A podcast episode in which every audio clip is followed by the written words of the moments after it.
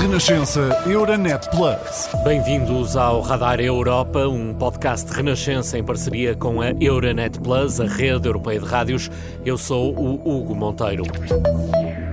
Este é um podcast que, em ano de eleições europeias, tenta responder às perguntas: o que pode a União Europeia fazer pelos europeus e o que podem os europeus fazer pela União.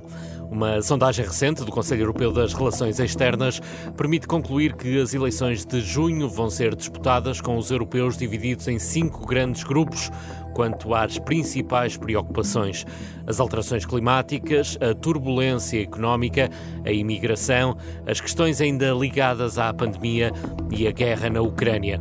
O mesmo estudo revela que em Portugal são as questões económicas que mais preocupam.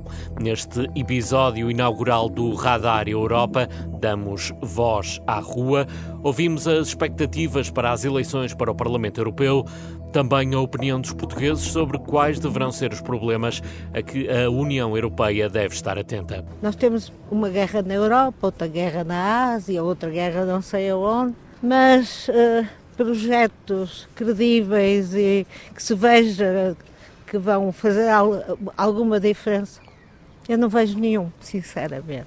Sobre as alterações climáticas, na realidade, está-me a preocupar imenso, não é? Porque nós estamos a ver no dia a dia que há uma mudança radical na, no clima que vai afetar eh, vários tipos, as pessoas, a natureza e as gerações futuras então é que vão pagar esta fatura de que nós, do que nós estamos aqui agora a fazer. Temos melhorado alguma coisa devido à Europa, mas os benefícios para, para nós, para simples cidadãos, acho que são poucos as guerras, não é? Eh, o problema agora na Ucrânia, na Palestina, o problema da, da, das, das, alterações climáticas são os grandes problemas que nós temos que enfrentar neste momento. Além de, da miséria que vai aqui em Portugal, é? da pobreza que vai aqui em Portugal. Estes são esses os temas mais importantes. Espero um mundo melhor, neste caso uma Europa melhor, não é? Mais bem governada, que ajude a Europa toda, principalmente a Ucrânia, por exemplo Olha, o emprego, a habitação, a nível económico no geral. Se temos democracia, temos que participar nela para depois podermos reivindicar. A maior parte das pessoas não vota e delega nos outros, por omissão, aquilo que são as suas responsabilidades. A dicotomia entre países do Norte e países do Sul e a sua representatividade, e agora com o alargamento que se está a verificar a União Europeia e da diversidade, conforme eu já referi, a diversidade de povos, de culturas e de percepções políticas é, são um desafio. E como são um desafio, é, nós nunca sabemos o resultado final. Tem que vir gente nova, que não tenha, portanto, o título corruptos, não é? Portanto, tem que vir uma lufada de gente nova e com essa gente nova é que nós vamos conseguir ir em frente. Eu acho que hum, o clima, em primeiro lugar, estamos a mexer com, com a terra, não é? Eh, ela está para a gente viver nela e não é para a gente eh, andar a, alterar as coisas. Portanto, eu acho que o clima é uma das eh, coisas principais que devíamos de ter em atenção. Guerra na Ucrânia, olha, vai dar no que dá, não é? Se a Europa não contribuir agora, é, aqui devíamos também estar com, com essa burocracia já em frente resolvida, mas não. Preocupações semelhantes um pouco por toda a Europa. Por exemplo, na Polónia, os eleitores assumem estar expectantes quanto à forma como a União vai apoiar a Ucrânia. Polskiego punktu widzenia zdecydowanie Parece-me que, do ponto de vista polaco, há definitivamente muita esperança, por exemplo, na ajuda à Ucrânia e no apoio às aspirações de adesão da Ucrânia, pelo menos para a abertura destas negociações. Na tyle, żebyśmy widzieli, że one realnie mają szansę. Sabemos que há efetivamente uma oportunidade de avançar de forma a que este processo possa arrancar este ano. Na które na pewno polski rząd będzie, będzie kładł nacisk. Ajuda à Ucrânia também nas preocupações dos eslovacos, que questionam a forma como tem decorrido o processo. Uma das coisas com que não concordo é a forma como está a ser feita a ajuda à Ucrânia. Poderia ter sido mais organizada e mais rápida em alguns pontos. Cada país está a fazê-lo de forma totalmente isolada e, por vezes, o que é necessário não chega a tempo, o que leva a que sejam gastas enormes quantias de dinheiro, até mais do que o necessário, apenas porque está a decorrer de forma demasiado lenta ou desorganizada. Já em Itália, os eleitores mostram-se preocupados com a imigração e o modo como a União Europeia apoia os países que são porta de entrada de migrantes em espaço europeu. A União Europeia seguramente a União Europeia pode, sem dúvida, fazer muito para lidar com o problema dos fluxos migratórios. A gestão a nível da União tem sido, até à data, pouco eficaz e insuficiente. É algo em que a União Europeia pode fazer mais para ajudar a Itália a resolver o problema. Pode fazer muito a nível de recursos, pode apoiar a Itália, mas cabe à própria Itália utilizar corretamente esses recursos.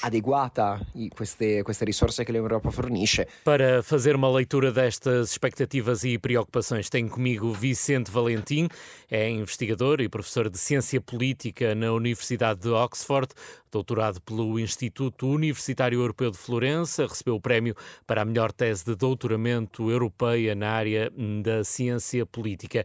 Dedica-se, nomeadamente, a perceber o que é que os cidadãos consideram ser aceitável numa democracia.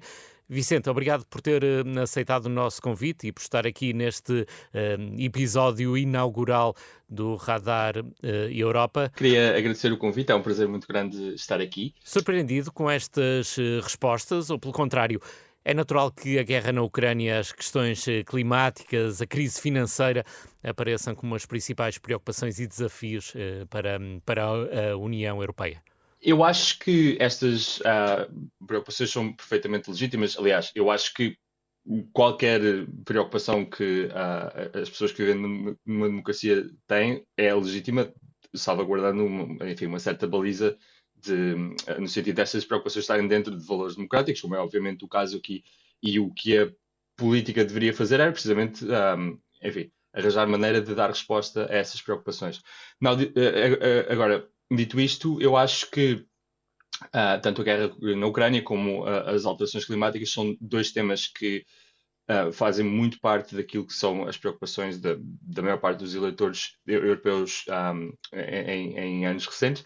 E as questões financeiras, naturalmente, não são novas ou, ou não são tão novas como, como as outras duas, mas também são, um, como nós sabemos de um conjunto de estudos da, da, da área da ciência política, questões que estão sempre na, na, na cabeça das pessoas que, que, votam numa eleição. Ou seja, as pessoas votam muito de acordo com o, o, o, estado da economia e com a sua percepção de como é que a economia pode estar no futuro. Por isso, tanto por uma questão de, de a economia ser sempre um tema recorrente nas eleições, como pela questão de a guerra na Ucrânia e as alterações climáticas serem neste momento, um, neste período histórico, um, questões que preocupam muitos cidadãos, não, não me parecem surpreendentes e eu acho que são até representativas daquilo que a população, de uma forma mais abrangente, uh, estará pro, uh, provavelmente a pensar quando uh, votar nestas eleições.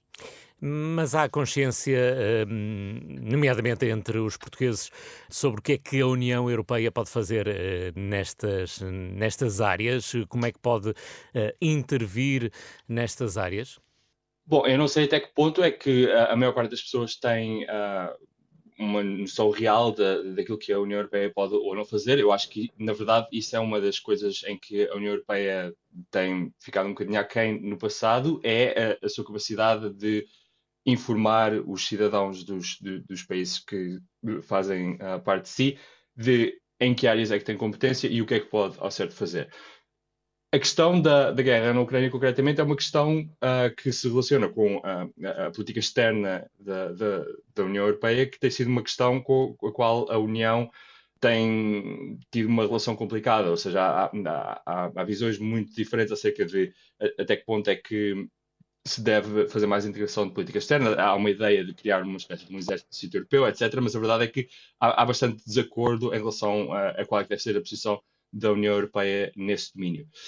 As alterações climáticas, eu creio que é, um, é, um, é uma uma área em que a União Europeia pode fazer mais, ou seja, há, há muito mais uh, espaço, muito mais uh, espaço de manobra para a União promover políticas que uh, respeitem o, o, ambiente e que permitam que, que, que, enfim, que a, a, situação climática não se deteriore mais. Agora, novamente, como dizia no início, até que ponto é que a maior parte das pessoas tem consciência de se a União Europeia pode intervir mais ou menos nestas áreas? eu tenho algumas dúvidas uh, que, que, esse seja o caso, mas normalmente eu acho que isto é mais uma falha da União Europeia de, de, de passar a uh, informação aos cidadãos uh, de quais é são realmente as suas competências e o que é que tem vindo a fazer no passado. Uhum. Parece-me também curioso que hum, haja aqui quem esteja preocupado com os altos níveis de abstenção eh, que normalmente marcam as eleições eh, europeias. Significa isto que os portugueses estão eh, mais cientes da importância destas eleições? Eu espero que sim, ou seja, eu acho que o, a questão da abstenção é uma questão que se fala bastante, um, principalmente em Portugal, porque um, Portugal é um país em que a abstenção, até em, em eleições legislativas, não necessariamente nas, nas europeias, a abstenção tem vindo a subir, a afluência às urnas tem vindo a descer. Houve um bocadinho mais afluência às urnas na, na última eleição do que na anterior, mas desde antes disso, um, esta tinha vindo a, a, a descer.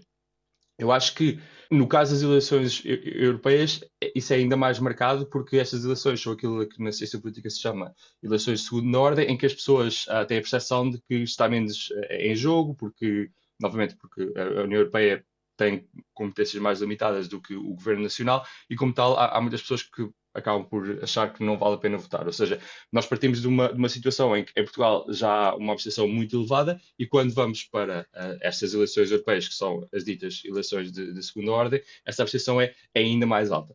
Uh, posto isto, não, não, não, me parece surpreendente que, que as pessoas que estão interessadas pela política, como é o caso das pessoas que ouvimos aqui, se preocupem com esses altos uh, uh, uh, níveis de, de, abstenção. Agora, e aqui, isto... e aqui em Portugal Sim. ou também nos eh, restantes países da, da União, há, há, essa preocupação?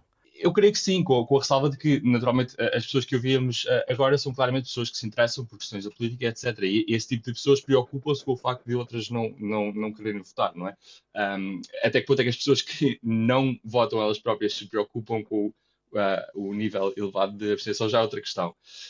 Mas, enfim, eu, eu, queria também dizer em relação a isto que uma das coisas que nós sabemos da, da ciência política é que a, a abstenção tende a, a, a, evoluir muito de acordo com aquilo que, é, que as pessoas ah, percepcionam que é a importância de uma dada eleição. E eu acho que neste momento, apesar das uh, eleições europeias serem uh, de segunda ordem, eu acho que há uma percepção de que está muita coisa em causa.